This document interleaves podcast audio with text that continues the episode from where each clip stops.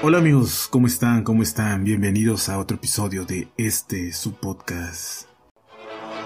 Y hoy les tengo la historia verdaderamente tenebrosa, malvada de un hombre llamado Shiro Ishii, alias Mengele, un perturbado criminal de la guerra japonés.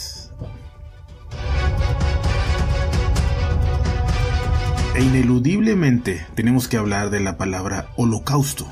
¿Y qué es esto? Hace referencia a una gran matanza de seres humanos, y en especial se asocia al exterminio sistemático de judíos y de otros grupos étnicos como gitanos y eslavos, llevando a cabo por el régimen de la Alemania nazi. Esta es la clasificación de holocausto, pero también tiene otros matices y pudiera ser utilizado aquí, que existió otro holocausto igual de aterrador,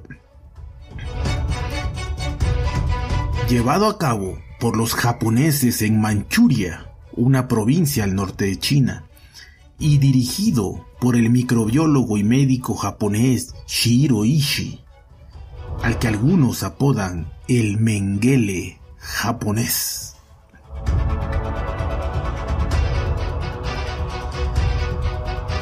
¿Y cuáles son los orígenes de esta bestia?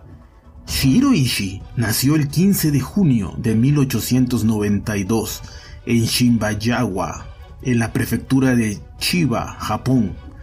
De familia noble, pertenecía a la clase terrateniente de los daimyo, los señores feudales. Y debido a la cultura feudal japonesa, tanto él como su familia se creían superiores a otras personas especialmente a los campesinos de sus tierras. Su educación empezó en la Escuela Imperial de Chiba, en la ciudad natal, y continuó en la cuarta escuela secundaria en Kanazawa, en la prefectura de Ishikawa. Terminada su formación secundaria, fue a estudiar medicina en la Universidad Imperial de Kioto, y en 1921 Ishii fue comisionado en el ejército imperial japonés como cirujano militar con el rango de cirujano del ejército de segunda clase, llamado teniente de cirujano. Al año siguiente, Ishii fue asignado al primer hospital del ejército y la escuela de medicina del ejército en Tokio, donde su trabajo impresionó tanto a sus superiores como para obtener una beca para una educación médica de posgrado en la Universidad Imperial de Kioto dos años después. Durante sus estudios de posgrado, Ishii a menudo cultivaba bacterias de enfermedades altamente peligrosas como mascotas en múltiples placas de Petri. Aquí se puede ver la malignidad y lo que tenía en la cabeza y sus planes a futuro de este malvado Ishii. En 1925, Ishii fue ascendido a cirujano del ejército de primera clase, o sea, capitán cirujano. Ya para 1927, Ishii abogaba por la creación de un programa japonés de armas biológicas, y debido a ello, en 1928 comenzó una gira de dos años por Europa, donde realizó una extensa investigación sobre los efectos de la guerra biológica y los desarrolló perfectamente en su mente, al igual que estudió la guerra química desde la Primera Guerra Mundial en adelante. Era un hombre muy estudioso, muy meticuloso y muy inteligente pero para la maldad. Estos viajes de Ishii tuvieron mucho éxito y le ayudaron a ganar el patrocinio de Sadao Araki, el ministro japonés del ejército. En enero de 1931, Ishii recibió el ascenso a cirujano mayor del ejército de tercera clase, o sea, cirujano mayor. Ishii fue ascendido a cirujano mayor del ejército segunda clase, cirujano de teniente coronel. Y en 1935 ya era nada más y nada menos que una fuerza impresionante. Y finalmente, el primero de agosto de 1933, Ishii tendría el control formal sobre la unidad 731 y sus instalaciones de investigación. Y es aquí donde nuestra historia de horror apenas comienza.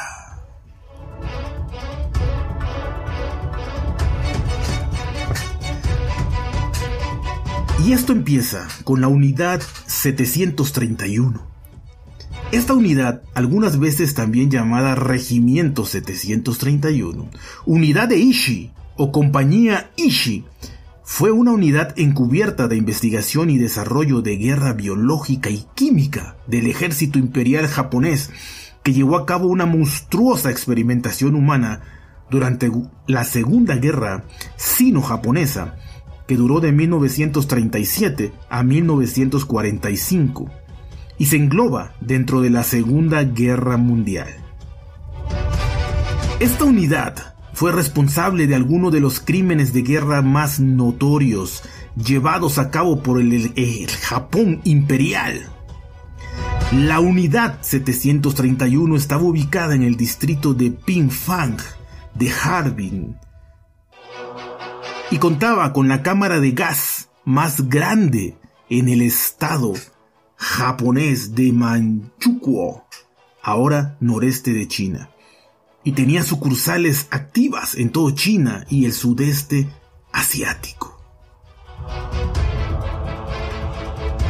El nombre por el cual esta unidad era oficialmente conocida era el Departamento de Prevención de Epidemias y Purificación de Agua del Ejército de Guantung.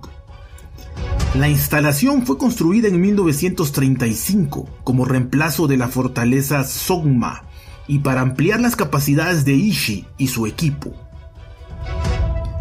Todo estaba camuflado, todo estaba listo para el terror que venía.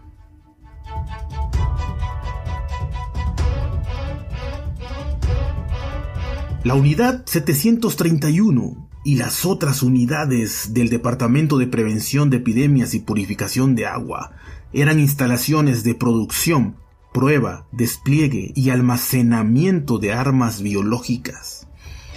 Probaron rutinariamente en seres humanos a los que se les hizo referencia internamente como registros. Además, muchas de las armas biológicas desarrolladas se probaron en los pueblos y en las ciudades de China. Se estima en más de medio millón las personas muertas por las actividades criminales de la Unidad 731 y sus programas relacionados. Más de medio millón de personas muertas. Y aquí vienen los experimentos sádicos de la Unidad 731 En un proyecto especial llamado Maruta, se usó a seres humanos para experimentos. Los sujetos de prueba se tomaron de las poblaciones circundantes y a veces se les dominó eufemísticamente como registros, Maruta en japonés. Los sujetos de prueba fueron seleccionados para dar una amplia muestra representativa de la población e incluía delincuentes comunes, bandidos capturados, partisanos antijaponeses, presos políticos, personas sin hogar y discapacitados mentales, así como también personas detenidas por la policía militar de Kempeitai por presuntas, entre comillas, actividades sospechosas. Incluyeron bebés, hombres ancianos y mujeres embarazadas los miembros de la unidad, aproximadamente 300 investigadores ya, incluían médicos y bacteriólogos. Muchos habían sido insensibles a realizar crueles experimentos previos con investigación animal. lo cual los hizo altamente insensibles al dolor humano. Los presos fueron inyectados con enfermedades disfrazadas de vacunas para estudiar sus efectos, para estudiar los efectos de las enfermedades venéreas no tratadas. Los prisioneros, hombres y mujeres, fueron infectados deliberadamente con sífilis y gonorrea para luego ser estudiados. Las prisioneras también fueron objeto de violaciones reiteradas por parte de los guardias japoneses. Y es aquí donde empieza las vivisecciones, que es la disección de animales vivos con el fin de hacer estudios fisiológicos o investigaciones patológicas. El problema era que aquí ni el diccionario lo tenía contemplado. Las vivisecciones aquí no se hacían con animales vivos, sino con personas, con seres humanos vivos que eran atrozmente cercenados vivos. Miles de hombres, mujeres, niños e infantes internados en campos de prisioneros de guerra fueron sometidos a vivisección, a menudo sin anestesia y generalmente terminando con la muerte de la víctima. Se realizaron vivisecciones en prisioneros después de infectarlos con varias enfermedades. Los investigadores realizaron una cirugía invasiva en prisioneros, extrayendo órganos para estudiar los efectos de las enfermedades en su cuerpo. A los prisioneros se les amputaron extremidades para estudiar la pérdida de sangre. Esas extremidades que se retiraron a veces se volvieron a unir a los lados opuestos del cuerpo. Imagínense en cuánta maldad. Algunos prisioneros les extirparon el estómago quirúrgicamente y el esófago se volvió a unir a los intestinos. Parte de los órganos como el cerebro, los pulmones y el hígado fueron retirados de algunos prisioneros simplemente para ver qué hacían, qué pasaba, hasta dónde lograban sobrevivir. El cirujano del ejército imperial japonés Ken Yuasa sugiere que la práctica de la vivisección en sujetos humanos estaba muy extendida, incluso fuera de la unidad 731, estimando que al menos mil japoneses estaban involucrados en esta práctica en toda China continental. Así que esto solo es una pequeña muestra de lo que ya estaba pasando en muchas otras partes de China. La unidad 731 y sus unidades afiliadas, la unidad 1644 y la unidad 100, entre otras, estuvieron involucradas en la investigación, el desarrollo y el despliegue experimental de armas de guerra biológicas intentando crear epidemias en la población china, tanto militar como civil, durante la Segunda Guerra Mundial.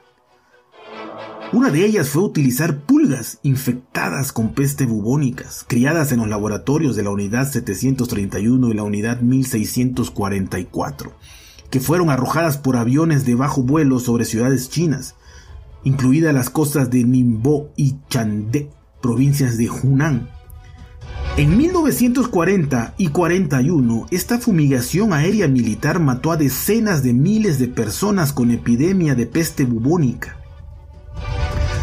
Una expedición a Nankín implicó la propagación de gérmenes tifoideos y paratifoideos en los pozos, pantanos y casas de la ciudad, así como ponerlos en dulces para distribuirlos entre los niños de las ciudades. Las epidemias estallaron poco después, ante la euforia de muchos de los investigadores, donde se concluyó que la fiebre para tifoidea era el más eficaz de los patógenos. Se realizaron al menos dos ensayos de campo a gran escala de armas biológicas y al menos 11 ciudades chinas fueron atacadas con agentes biológicos. Según los informes, un ataque contra Chanda en 1941 provocó aproximadamente 10.000 bajas biológicas y 1.700 muertes entre tropas japonesas mal preparadas y la mayoría de los casos se debió al cólera. Ni siquiera los japoneses de bajo rango encargados de diseminar todas estas enfermedades eran conscientes de lo que hacían ni estaban preparados para esto. Investigadores japoneses realizaron pruebas en prisioneros con peste bubónica, cólera, viruela, botulismo y otras enfermedades. Esta investigación condujo al desarrollo de la bomba de bacilos de defoliación y la bomba de pulgas utilizadas para propagar la peste bubónica. Algunas de estas bombas fueron diseñadas con conchas de porcelana, una idea propuesta por Ishii en 1938. Estas bombas permitieron a los soldados japoneses lanzar ataques biológicos, infectando la agricultura, los reservorios, los pozos, así como otras áreas con antrax, pulgas portadoras de plagas, fiebres tifoideas, disentería, cóleras u otros patógenos mortales.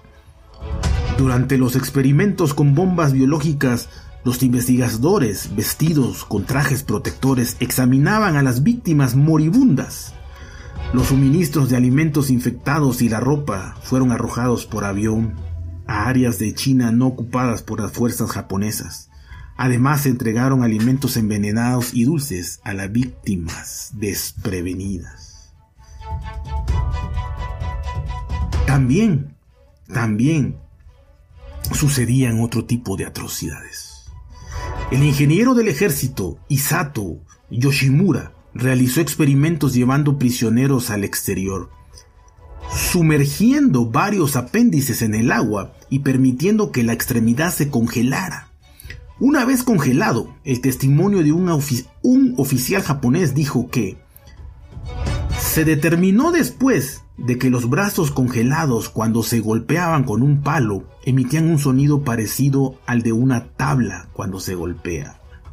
El hielo se desprendió y el área se empapó. En el agua, las extremidades se acercaron al fuego y otros métodos utilizados para determinar el efecto que tuvo sobre la congelación. Los efectos de diferentes temperaturas del agua se probaron golpeando a la víctima para determinar si algún área aún estaba congelada Los miembros de la unidad también organizaban actos sexuales forzados entre prisioneros infectados y no infectados para transmitir la enfermedad.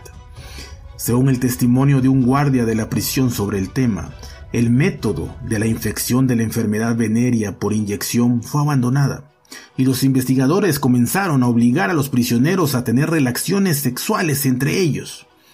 Cuatro o cinco miembros de la unidad vestido con ropa blanca de laboratorio, que cubren completamente el cuerpo, con solo ojos y boca visibles, manejaron las pruebas.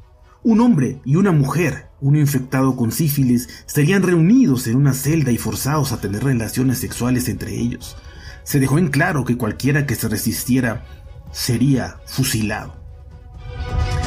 Después de que las víctimas fueron infectadas, fueron viviseccionadas en diferentes etapas de la infección, de modo que los órganos internos y externos pudieran observarse a medida que la enfermedad progresaba. Testimonios de múltiples guardias culpan a las víctimas femeninas como anfitriones de la enfermedad, incluso cuando fueron infectadas por la fuerza. Los guardias llamaron a los genitales de las prisioneras infectadas con sífilis como bollos rellenos de mermelada. Algunos niños crecieron dentro de las paredes de la unidad 731 infectados con sífilis. Un miembro del cuerpo de jóvenes desplegados para entrenar la unidad 731 recordó haber visto un lote de sujetos que se sometía a prueba de sífilis. Una era una mujer china que sostenía un bebé. Otra era una mujer rusa blanca con una hija de 4 o 5 años. Y la última fue una mujer rusa blanca con un niño de unos 6 a 7 años. Los hijos de estas mujeres fueron evaluados de manera similar a sus padres, con énfasis específico en determinar cómo los periodos de infección más largos afectaron la efectividad de los tratamientos. Las prisioneras fueron obligadas a quedar embarazadas para su uso en experimentos. La hipotética posibilidad de transmisión vertical de madre a hijo de enfermedades, en particular la sífilis, fue el motivo declarado de la tortura. La supervivencia fetal y el daño a los órganos reproductivos de la madre fueron objetos de interés. Aunque una gran cantidad de bebés nacieron en cautiverios, no se han registrado casos de sobrevivientes en la unidad 731, incluidos los niños. Se sospecha que los hijos de mujeres prisioneras fueron asesinadas después del nacimiento o abortadas. Las mujeres a veces se, usaban en experimentos bacteriológicos o fisiológicos, experimentos sexuales o como víctimas de delitos sexuales. El testimonio de un miembro de la unidad sirvió como guardia, demostró gráficamente esta realidad y dijo, uno de los antiguos investigadores que localicé me dijo que un día tenía programado un experimento humano, pero que aún tenía tiempo para matar. Entonces él y otro miembro de la unidad tomaron las llaves de la celda y abrieron una que albergaba a una mujer china.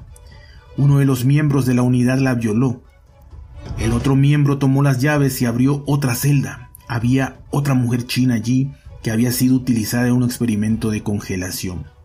Le faltaban varios dedos y sus huesos estaban negros, con una gran gangrena impresionante. Estaba a punto de violarla de todos modos. Luego vio que su órgano sexual se estaba pudriendo, con pus resumando a la superficie. Fue ahí que renunció a la idea, se fue y cerró la puerta con llave. Luego continuó con su trabajo experimental. Esto nos dice la crueldad y hasta dónde llegaron a ser estos hombres.